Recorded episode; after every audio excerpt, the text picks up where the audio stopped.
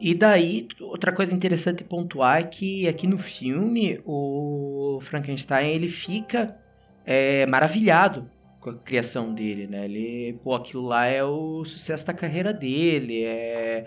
Tipo, é a, é a vitória dele sobre a morte. Ele, ele sabe ser Deus agora. Aquilo é incrível. Daí você tem a primeira cena com a criatura, que é uma cena impactante para mim, pelo menos. Ela entra, né? Ela vem vindo, eles escutam os passos dela. Ela entra e ele pede que ela venha e ela vem. Ele pede que ela sente e ela senta. Daí ele pede que ela levante, ela levanta e ele abre o teto do castelo.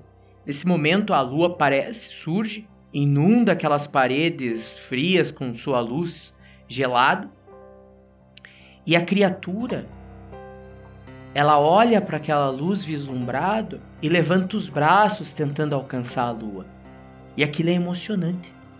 Após isso, eles fecham o toldo. Ela parece triste.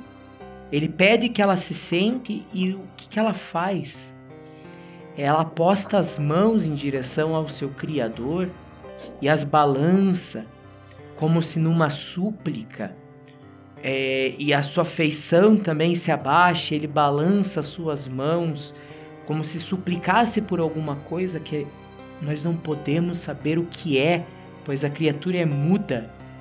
E uma coisa, uma coisa que eu acredito que seja é, bem marcante nessa cena também, e demonstra certa, acredito eu, coragem é, do diretor, é a maneira com que o personagem ele é introduzido com vida pela primeira vez. Ele abre a porta e entra na sala onde estão o Dr. Waldman e o Dr. Frankenstein, só que ele entra de costas. É, Verdade. Ele entra de costas e lentamente vai virando para mostrar o, o, o rosto dele, mostrar a feição dele. E olha, acredito que até para hoje, 2021, eu acho que ele ficou realmente assustador. Ele, é... parece, ele parece realmente morto. Exatamente, é um trabalho de maquiagem excepcional do maquiador Jack Pierce. E mais tarde a gente vai falar sobre ele também, mas diz, diz por aí que ele passou muitas horas fazendo, fazendo isso todo dia. todo. Mas é, continuando, eu, eu, acho interessante que, que, ele tenha, ele entre de costa, na, é, ele tenha entrado de costa na sala. E eu acredito que tenha até certa coragem do diretor em filmar, é, introduzir a criatura desse jeito, porque é extremamente idiosincrático. É, toda a introdução de um personagem importante do, do, do, cinema até aquele ponto era ele é vistoso, as portas abrem para ele e ele é mostrado em toda a sua complexidade e grandeza, mas não, o monstro Franken, do, do, do James Whale, o Frankenstein, ele entra de costas na sala. É, eu achei muito estranho, muito idiosincrático, mas ajuda muito a construir também a personalidade da criatura. É, contribui muito para a personalidade dele. São esses detalhes pequenininhos, assim, coisas pequenas, mas que ajudam muito na construção de, um, de uma obra muito consistente, muito orgânica. É, ele, ele é um filme que te causa sensações, realmente. Ele, Exato. Ele não apresenta só uma narrativa, uma história. Não, ele efetivamente causa sensações. E não é só a sensação de medo, pavor e assim por diante. Não, ele causa sensações como um todo. Cada cena, cada elemento. Totalmente. Mas a alegria de pobre dura pouco, né? Quer dizer, eu não sei se dá pra usar essa frase aqui, porque o Frankenstein não é exatamente pobre, mas você entendeu. É... Chega o Fritz, com uma bolota de fogo preso numa, num bastão e começa a atazanar a criatura, né? Porra, bichinho espírito de porco, mano! E é claro que isso não vai acabar bem, né? Se, se, você acaba de nascer, você ainda tá tentando entender as coisas, você tentou alcançar a lua. Alcançar a lua. Não deixaram você alcançar a lua, tacaram a, fecharam a porta na tua cara. Você tá lá perdidão, cara. O que que eu faço?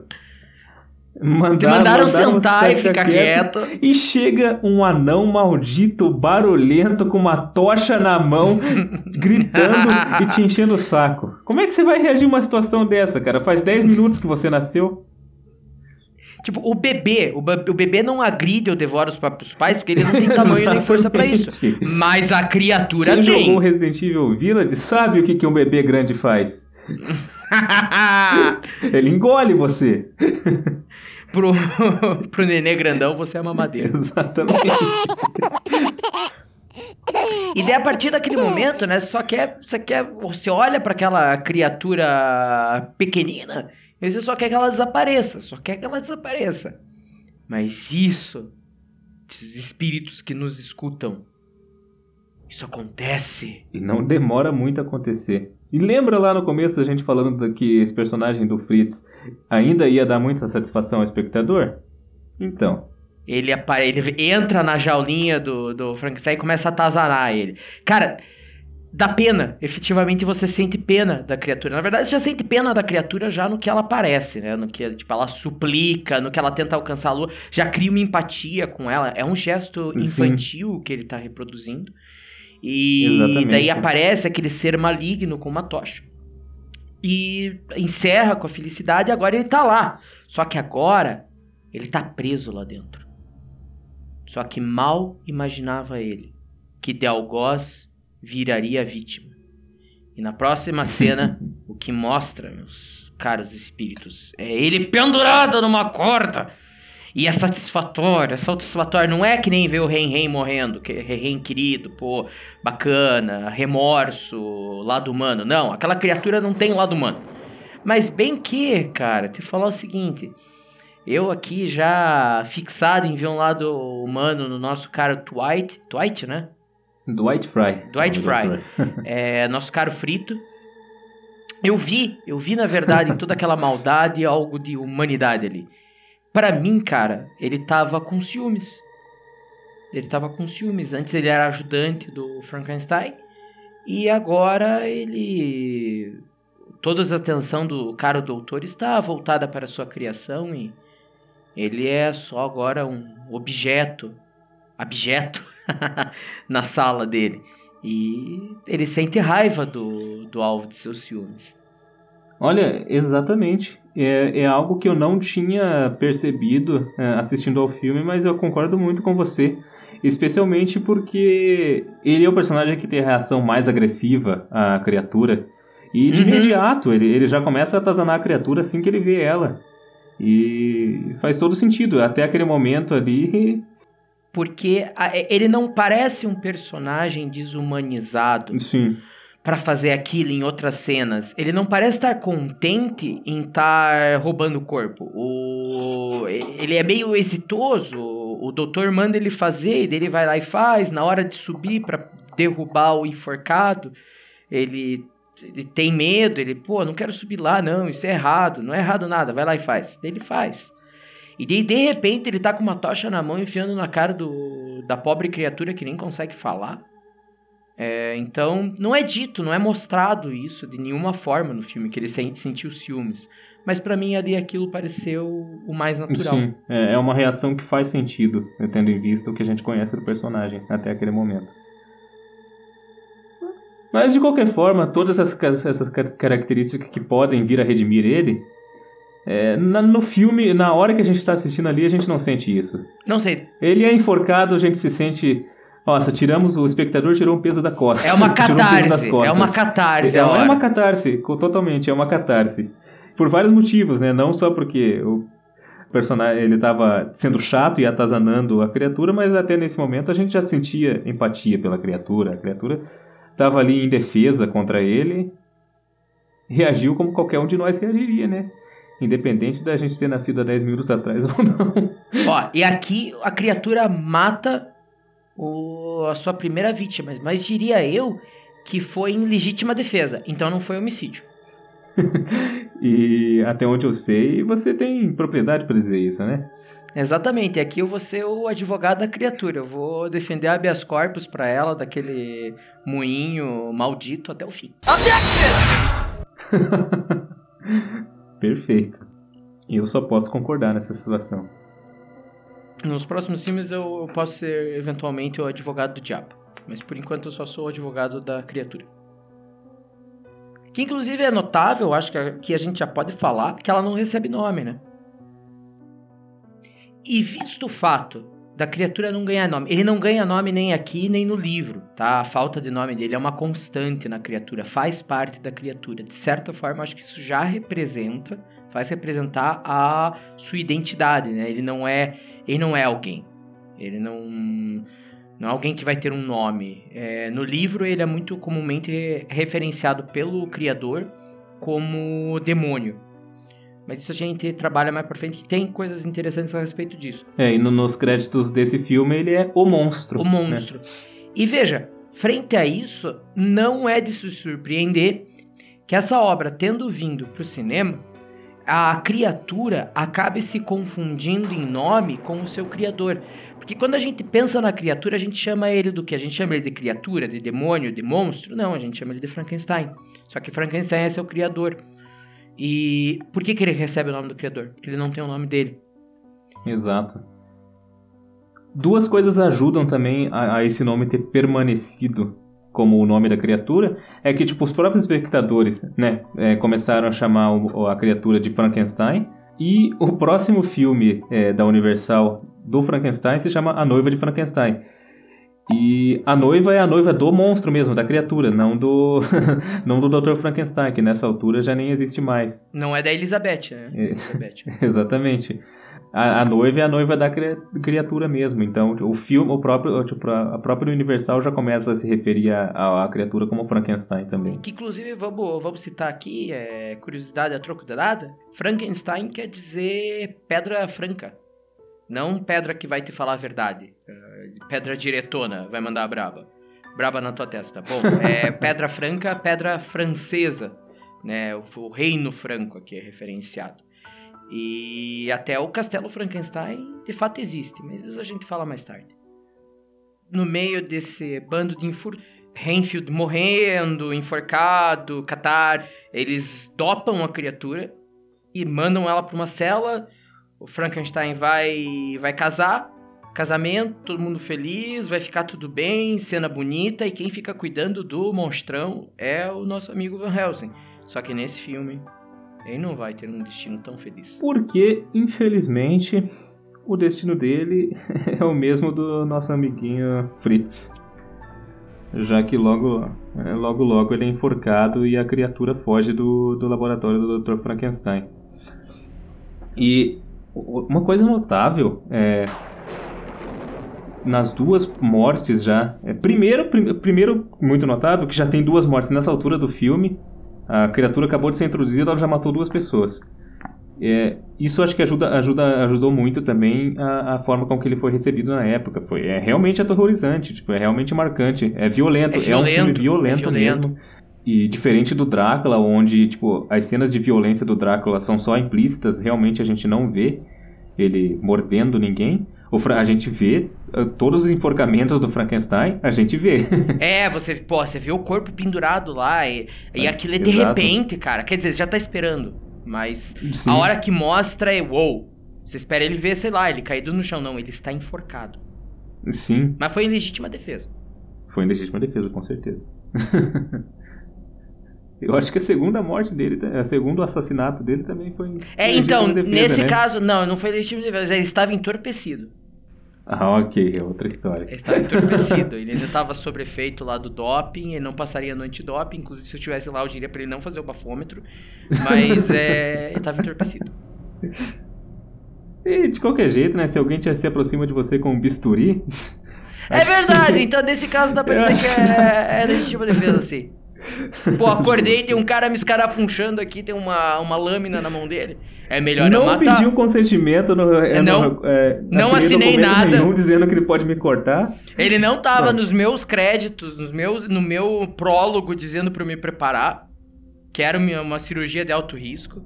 Daí matou o Altman, né? Pula pra conversinha dos dois. Eles estão conversando e diz: Ah, querida, porque meu trabalho e daí Elizabeth está, não, amor, você está fazendo burnout já, você só pensa nisso, não sei o quê. E ela comenta, se não me engano aí, né, que, que ela já tá com um mau pressentimento, que os dois vão ficar juntos, não vão ficar juntos, um negócio assim. E diz, não, nós temos que pensar em nós dois agora, quando que vai ser o casamento. Já pressa as coisas, que na verdade tá atrasado, porque ele foi se enfiar numa torre. E é interessante esse momento porque você vê o Frankenstein mais de boa, né? Ele tá mais ali relaxando, pega um cigarrinho, dá uma pitada, sopra fumaça na cara da amada. é, realmente. E daí, só que isso é um contraste com o livro, porque desde o momento que o Frankenstein cria o monstro, ele não consegue mais relaxar, vamos dizer assim, ele só consegue pensar que uma desgraça tá prestes a acontecer porque aquele demônio tá solto lá fora. Mas até esse momento no livro, ele, acha que o Waldman tá dando conta do recado. É, né, na, nessa altura aqui do filme, ele ainda né, imagina que tá tudo bem lá, que o, o Waldman conseguiu matar o, o monstro e acabar com os problemas. E ele realmente ele tá bem mais leve nessa cena. Ele entende, ele compreende que a obsessão dele com o trabalho fez com que ele alienasse as pessoas ao redor dele e ele tá focado agora no casamento. Tanto que ele diz para ela ali que né, vamos fazer isso o mais rápido que possível, né? Ele tá escutou a psicóloga dele. Exato. E apesar dessa mudança de espírito dele, ela ainda assim sente que tem algo de errado, sente que alguma coisa em algum momento vai dar errado. É ali. porque vai acontecer, moço, isso daqui é um filme de terror. Exato, é o que ela tá pensando ali. A gente tá no Frankenstein 1900 1931 da Universal, os primórdios dos filmes de terror. Vai dar tudo errado, é, quebra total errado. daquela quarta barreira. e, e não é para menos, né? Porque no outro arco do filme a gente tem quem? Quem que. Qual foi o monstro que saiu da jaula? Tá saindo da jaula o monstro! Tinha duas pessoas dentro daquele laboratório. Se o Valdemar morreu lá, só sobra um, né? e ele saiu, ele saiu não foi para tocar o terror, tadinho. Ele saiu foi para conhecer o mundo. E nesse nessa aventura dele, quem que ele encontra? encontra uma menina bonitinha que tá ali arrancando flor do chão e jogando no rio, rindo, né? Ah lá, elas boias, não sei o que, chega um monstro. Ela não se assusta com o monstro, ela trata ele bem. Ah, veja isso daqui que engraçadinho. E ele joga também as, as flores no rio. E na sua inocência, querendo brincar com a menina, ele pega a menina e joga ela no rio. Só que tem um problema aqui, não tem, cara?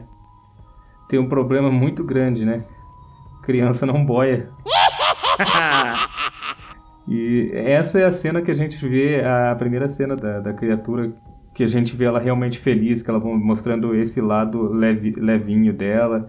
Mostra aqui como ela não. O impulso, o impulso primordial dela não é a violência. Na verdade, se você tratar ela bem, ela vai querer brincar com você também.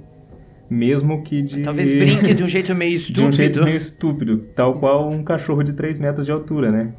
Um cachorro bobão, aqueles cachorrinhos bobão que, que não tem noção do tamanho. Basicamente é isso. Ele não sabe que vai te derrubar. Sim. e essa daí é uma cena interessante, né? Ela tem várias curiosidades sobre ela que na, na versão censurada, as, as versões censuradas começaram em que época? A partir de 1937, que é uma instituição é, de, dos Estados Unidos responsável por, por censurar os filmes de, de, Hollywood, surgiu nos anos 30. A partir de 1937 começou a, a cortar algumas partes desse filme. Duas cenas é, cruciais foram cortadas, né? Uma a gente já comentou, que é a cena do nascimento da criatura, em que o Dr. Frankenstein fala que ele está se sentindo um deus. Aquilo foi entendido como blasfêmia, então foi cortado. E, claro, essa cena aqui onde a criatura joga a criança que não boia dentro da água e a criança não boia. Já que eu acho que a, uma morte de uma, a cena de uma, da morte de uma criança em 1931 era algo muito pesado. Até hoje em dia ainda é algo pesado, né? Mesmo pro cinema. É, é. Eu acho engraçado eles quererem censurar essa cena, não. Essa cena a gente entende, né? Porque que pensa, censuraram ela naquela época. Pô, é pesado realmente, como você falou, até os dias de hoje. Mas a cena da blasfêmia, eu acho estranho eles censurarem esse tipo de cena, porque veja, aquilo estava sendo dito por um homem louco, naquele momento, né, louco, e após ter criado uma abominação. Então, ele fala isso de certa forma, é como colocar preconceito na boca de vilão, né? Você não está afirmando aquilo, na verdade, você está negativando aquilo. É, o pior é que justamente, né, tem, tem várias, eh, várias questões é, que a gente pode colocar que fazem com que aquela frase dele seja tipo um, um pecado que ele tenha cometido, até porque ele cria uma abominação e essa abominação basicamente acaba com toda a vida dele. mata um monte de gente, só causa destruição no caminho dela. Basicamente, a gente pode ler ali um subtexto de que ele está sendo perseguido por alguma divindade, por alguma por algum deus que porque ele foi longe demais, ele chegou muito perto do sol. E só que a gente sabe, né, que historicamente as pessoas que são encarregadas de censurar as coisas, especialmente as pessoas que impõem censuras religiosas com base em religião, não têm nenhuma noção de subtexto, né? então, só vem o óbvio. Então, tá, tá, o cara tem uma cena lá do cara dizendo que ele se sente igual a Deus. Foda-se, cara, é blasfêmia, a gente vai cortar. É, e aquele lá era tipo, ah, estou assinando aqui meu nome embaixo do pecado, PS, eu sou Deus. Sim. Escrevi isso aí correndo. O resto vocês já sabem, crianças. E daí, enquanto Frankenstein está nesse rastro dele de destruição, Frankenstein não, desculpe, a criatura. Mas eu queria fazer mais uma defesa para ele.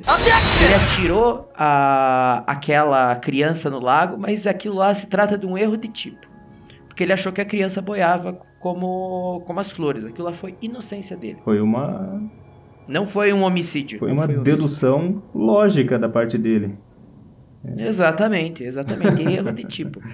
Que é, por exemplo, o meu amigo, ele sai fantasiado de urso, a gente foi caçar urso, eu acho que é um urso e eu atiro no meu amigo. Exato. Tipo. Eu acho que eu já vi um filme de comédia com uma cena igual essa. Não era necessariamente um urso. Mas eu tenho essa impressão. Eu pensei em descrever um erro Pensei em descrever um erro de tipo muito mais perturbador para o ouvinte, mas resolvi pegar leve dessa vez. Os defensores dos animais não vão achar leve você querer matar um urso, né? Mas... Eu até ia, iria reproduzir uma fala agora de um, filó, de um dito filósofo que tem por aí, mas me nego a repeti-lo. Acho prudente, acho muito prudente. Enquanto tem esse rastro de destruição, né? Tá lá rolando o casamento, tudo bem, todo mundo festejando, dançando, bebendo, gritando, batendo no chão. Até que, de repente, entra um pai. O que, que esse pai que traz no colo, cara?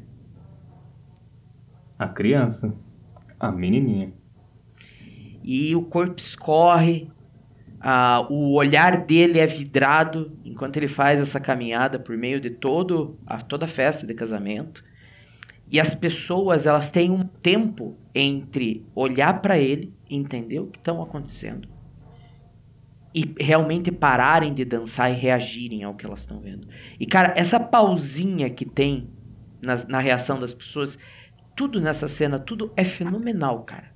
Essa cena é fenomenal. Essa cena é espetacular, né? O, o, andar dele dá uma sensação muito macabra que a câmera vai acompanhando todo, toda a caminhada dele até o momento. Ele entra na vila com, carregando elas nos braços, é, entra no meio das pessoas festejando e percorre um corredor de pessoas até que elas notem o que está acontecendo.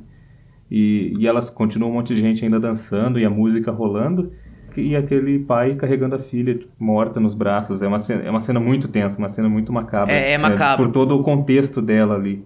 E basicamente é isso, é, é, essa cena aqui que alavanca o último arco do filme. É, é ela é o estopim para o último arco do filme. Em, meio que em paralelo a isso, antes, depois, não tenho certeza, tem a cena do quarto, né? Que daí a criatura já percorreu todo o seu caminho maldito até o casamento e adentra no quarto de Elizabeth, toca ali o puteiro, arranca véu dela, arranca a grinalda, bate na cama, gospe no chão. e o Frankenstein entra lá para salvar ela, né? A criatura já, já fugiu. Mas é notável uma coisa já. Ele não matou a Elizabeth. A gente não sabe exatamente por que ele entrou naquele quarto. Mas ele não foi lá fazer maldade. Sim, a, a, o que a gente entende é que ele é muito curioso, né?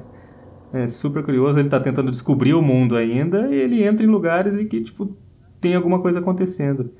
E tendo em vista que a Elizabeth é uma figura angelical, ela está toda vestida de branco lá, ela não não aparenta uma ser uma ameaça, né? E a, apesar de ele ser uma criatura enorme, feiosa e forte, ele ele já tem medo do fogo. Ele, ele, tem medos, ele já tem medo, ele tipo, de, desde que ele nasceu, só, a única coisa que fazem é atormentar a vida dele. Então, Faz, faz sentido que ele vá, que ele se sinta atraído por uma figura que não apresente nenhuma ameaça aparente. E daí agora é realmente como se encerra. A criatura foge, eles perseguem a criatura, é... e na verdade é uma perseguição que começa de maneira muito orgânica, né? Não... Ele, ela não tem uma forçação de barra, um grande, um grande subterfúgio de roteiro para de repente os, os aldeões ficam bravos e resolvem perseguir é, doutor e criatura, como a gente vai acabar vendo em algumas adaptações por aí. É, eles simplesmente reagem à morte da menina, diz que tem um assassino, vamos, prefeito, proto-prefeito dele, burgomestre, é, separa o pessoal em três e eles partem, uns para os lagos, outros para a colina e outro iam procurar a cidade, um negócio assim. E vão atrás. Soltam os cachorros e tudo mais.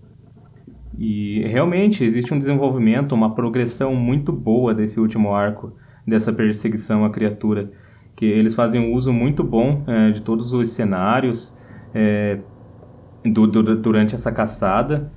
E, e, e é um, remo, um, um, desenvolvimento que ele vai realmente progredindo até um clímax. É, esse último arco ele é cheio de ação. É, é um evento mesmo que se desenrola muito bem. Ele faz um excelente uso da geografia de cena e ele progride né, até, esse clima, até esse clímax que se passa. Toda na, essa progressão é satisfatória. E é tipo, é, o, é a preparação que um clímax precisa ter. Sim. Tipo, é feito, feito assim, minuciosamente. A gente sente que as coisas estão andando. É, a gente sente esse progresso acontecendo. Isso é muito bom. E daí é a maravilhosa cena do moinho, né? Cena do moinho, cara, tem cortes ali naquela cena que são incríveis, né? O, o Frankenstein, ele é, é carregado pro moinho.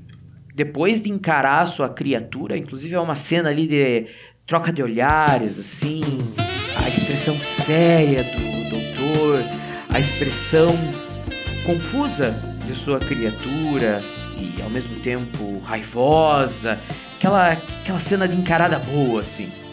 Daí ele é nocauteado e levado para dentro do moinho.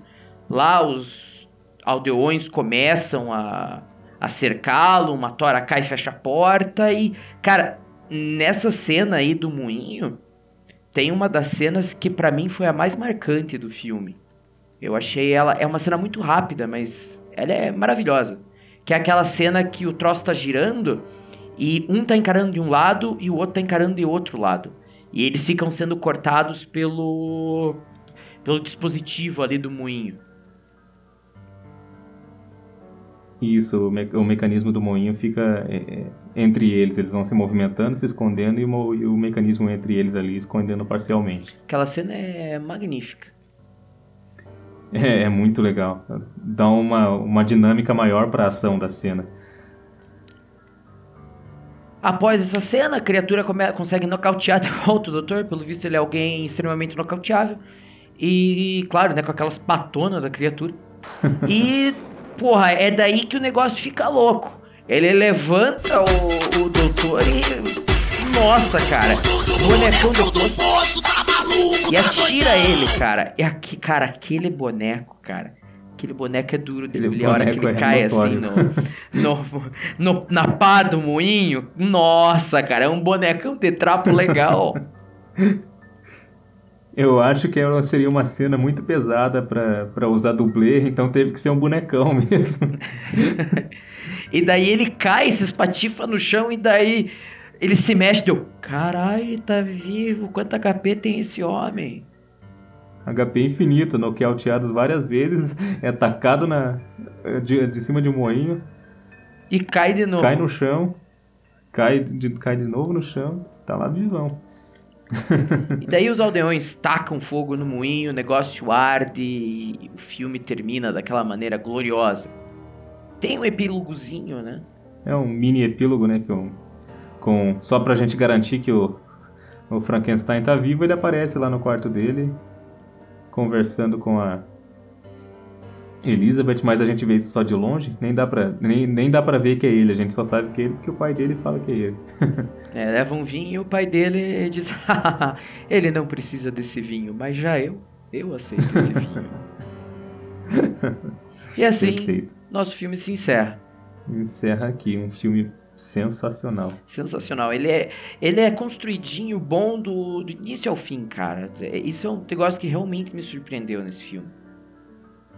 Sim, é, a progressão da narrativa, é, assim como o desenvolvimento dos personagens, ele segue uma lógica muito consistente, é, em que cada cena elas nos dá, nos dá um tiquinho a mais de informação do que as anteriores, para construir aquele quebra-cabeça que no final é, se encaixa muito, muito bem. E, e por sinal, cada um dos personagens né, tem uma personalidade bem definida, é, objetivos e interesses que vão além do que está ocorrendo no momento, na, na cena, além do que o que eles querem comunicar para o espectador. E, e não precisou de muito para isso, é, já que o, o filme consegue ele ser bem econômico na apresentação é, de cada um dos personagens e na explicação de das motivações de cada um deles. Não são necessariamente personagens complexos, porém eles possuem substância. Eles são personagens sólidos. Exatamente. Ah, o tempo inteiro você tá vendo eles e consegue compreender por que eles estão naquela cena, não por, como eu posso dizer, recurso de roteiro. Eles estão naquela cena como função para cumprir algo. Isso. Tô falando de porque eles estão para eles mesmos Exatamente. naquela cena.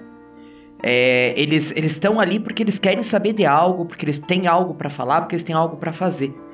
E isso é muito satisfatório de ver no filme, não é que nem, por exemplo, as noivas do Drácula, que aparecem ali, mas pô, você não sente elas, outros personagens também no Drácula, por exemplo, o cara bonita lá. ele não faz nada o tempo inteiro no filme. Você não entende nem porque ele tá ali, nem qual que a Sim, função só dele. serve para encher linguiça, basicamente. E aqui não, aqui cada personagem que aparece, ele é aproveitado de uma forma, mesmo que rápida, mas sólida. Totalmente. Por exemplo, o camarada lá do Friendzone, tem uma cena que o Frankenstein diz, ah, se eu morrer, se eu bater as botas hoje perseguindo essa criatura, você cuida da minha mulher, hein? Total. E a escolha de atores também é, é muito boa, né? O, o próprio Friendzone lá, ele tem aquele estilão canastrão de é, Clark Uhum. Gable com aquele bigodinho dele. Tipo, na hora você bate a cara nele e você sabe o tipo de pessoa que ele é. Sim! É, isso vale muito também, claro, pro ator o Colin Clive, que faz o Dr. Frankenstein. Ele tem, ele é todo esguio, tem o rosto pontudo e os olhos bem fundos. A aparência dele já, já avisa pra gente, é um cientista louco. É o cientista louco. Eu também gostei muito dele papel, me apaixonei pela May Clark, cara, Sim. que, meu Deus, cara, que mulher linda. Demais, demais. O ator também que faz o Barão, o Barão Frankenstein, porra. Ele sempre, sempre que ele entra em cena, ele rouba a cena, né? Ele é muito engraçado. Uhum, ele é muito divertido, ele é presente. Cara, é simplesmente bom. E o que que falar também, né, do nosso caro Enigma, ou criatura, o Boris o Karloff. ator sem nome nos créditos do filme. Só um ponto de interrogação, coitado. Cara, o cara é, é incrível, né? Ele teve que lidar com várias coisas pra fazer o filme. Ele tinha umas armações de metal pra poder segurar ele, pra ele se inclinar. Parece também que ele teve algumas próteses nos olhos, em cima das pálpebras, feitos por agentes funerários que colocaram ali pra ele ter uma, uma aparência mais de morto. Ele consegue captar cada instante complexo da criatura. A raiva, a confusão, mórbida apatia, A ingenuidade. a ingenuidade, aquele pedido de clemência que ele faz logo no começo do filme, cara, que ele estende as mãos pra cima e balança elas. Aquilo me tocou fundo. Sim, É muito simples, mas me tocou fundo. de início não parece que ele tá fazendo muito, mas tudo que ele faz, ele faz muito bem. Desde essa expressão morta dele, essa apatia aparente no rosto dele, até a linguagem corporal dele, que realmente parece um cachorro no corpo de um humano. Perfeito, Toda a maneira como que ele se comporta é muito um cachorrinho bobão, de vez em quando. perfeito, Que cara. de vez em quando fica amedrontado, se você mexer demais com ele, ele já avança em você. é basicamente isso a atuação do, do Boris Karloff, sensacional. E ele era um ator que não, não tinha tanto reconhecimento até esse filme, né? Ele não era muito conhecido, mas com esse filme ele teve a oportunidade de se revelar pro mundo, né? Nunca mais foi esquecido. Fez inúmeros títulos. No mesmo caso né, do Bela Lugo- Lugosi, que o Drácula dele virou o Drácula definitivo, por resto da mídia, das mídias, de todas as mídias né, sobre vampiros, o Frankenstein do Boris Karloff virou o Frankenstein definitivo também. Não só do Boris Karloff, mas como do maquiador Jack Pierce também, que construiu uh, visualmente a criatura. Sim. E que tinha que trabalhar junto com o Boris Karloff por pelo menos quatro horas, toda vez que, que, que ele ia entrar em cena, para montar aquela maquiagem. Quando a gente pensa em Frankenstein, a gente pensa em pino na cabeça ou no pescoço, cabeça chapada, pele verde. E todas essas características são do filme. Nenhuma delas aparece no livro. Nada, nada, nada. Exato. No livro é um bicho totalmente diferente. A pele dele no livro ela é descrita como ama amarelada. Num amarelo mórbido. Como baio. Baio, sabe o que é baio? Não sei não. Baio é a cor do cavalo da morte apocalíptica. É um amarelo assim nojento que te traduz decomposição. E também, além disso, como se isso não fosse suficiente, ela é meio transparente em determinados pontos, pelo qual você consegue ver os músculos se mexendo. Olha que horror, cara. Olha que horror. Só que eu imagino, né, na época que ia ser difícil fazer um negócio desse, ou mesmo similar, mas também nem seria intenção, né? Porque o que eles buscam aqui é uma grande independência da história original. Mantém-se a premissa. Sim. É, basicamente ter um zumbi é, nesse filme não, não iria fazer sentido com os objetivos dos cineastas, né? E é quase isso mesmo, a, a descrição do, do, da criatura no livro, um zumbizão. Mas ter falar, a criatura ele é extremamente senciente no livro. Sim. Ele fala, ele tem emoções, inclusive vale frisar, essa é uma coisa que eu gostaria muito de frisar para vocês, é que depois que a criatura consegue sair de dentro da casa onde o Frankenstein habitava, ela tem uma jornada, qual ela descobre o mundo em todas as suas cores e formas, desde a natureza até o ser humano até a linguagem e a história do ser humano. E cara, todo esse relato, ele é longo e extremamente emocionante. Ele ele descreve o fogo, ele descreve o fogo em sua dualidade, de que se você estiver próximo a ele, você vai se sentir aconchegado e quente. Agora se você tocá-lo, isso vai te machucar. E assim vai, ele é extremamente inteligente. Ele aprende a falar, ele aprende o significado das palavras observando uma família de longe. Pô, interessante. Tem uma camada muito mais complexa pro personagem dele Sim. no livro, então. Mas aqui eu acho que eles souberam traduzir isso com as ferramentas que eles têm, né? Sim. Com o tempo de tela que eles têm. Que não dá pra você ficar desenvolvendo mil coisas acerca de um só personagem, né? Então eles traduzem ele nessa complexidade de ser capaz de matar, mas ele na verdade não entende o que está acontecendo. Ele, ele não vai matar simplesmente porque ele quer, porque ele tá assustado, é, na verdade, mas na verdade ele quer brincar com flores de uma menina. E assim por diante, é uma complexidade bem demonstrada. É, ele não tem um impulso para violência naturalmente. O que justamente contradiz aquela discussão frenológica que tá rolando. Exato. Mesmo que, independente dele ter, vamos, é, entre aspas, né, o cérebro anormal, o cérebro de um criminoso, isso não fez com que ele fosse uma máquina de matar, uma criatura sanguinolenta que tem que regozija ao matar. Basicamente, ele ele tá o tempo todo tentando conhecer o mundo, tentando abraçar o mundo, tentando brincar, só que ele não tem tamanho para isso. ele não entende direito como as coisas funcionam.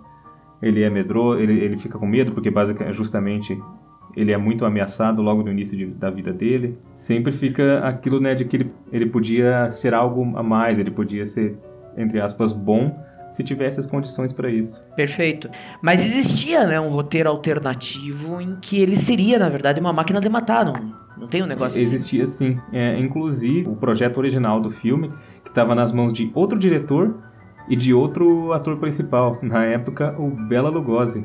Nessa versão original do roteiro, basicamente o, a criatura seria uma, uma, máquina de matar mesmo, um monstro sanguinolento que a única, o único objetivo dele era, era matar, matar e matar. A morte, a chacina e a desgraça. Exato. Sangue no Sem asfalto. nenhuma ambiguidade nisso. Sem ambiguidade nisso. Nossa, parece até alguns políticos. Parece, realmente parece que alguém. Veio a imagem de uma pessoa aqui na minha cabeça. Veio também, mas eu não quero lembrar disso. Vamos voltar pro filme. Vamos.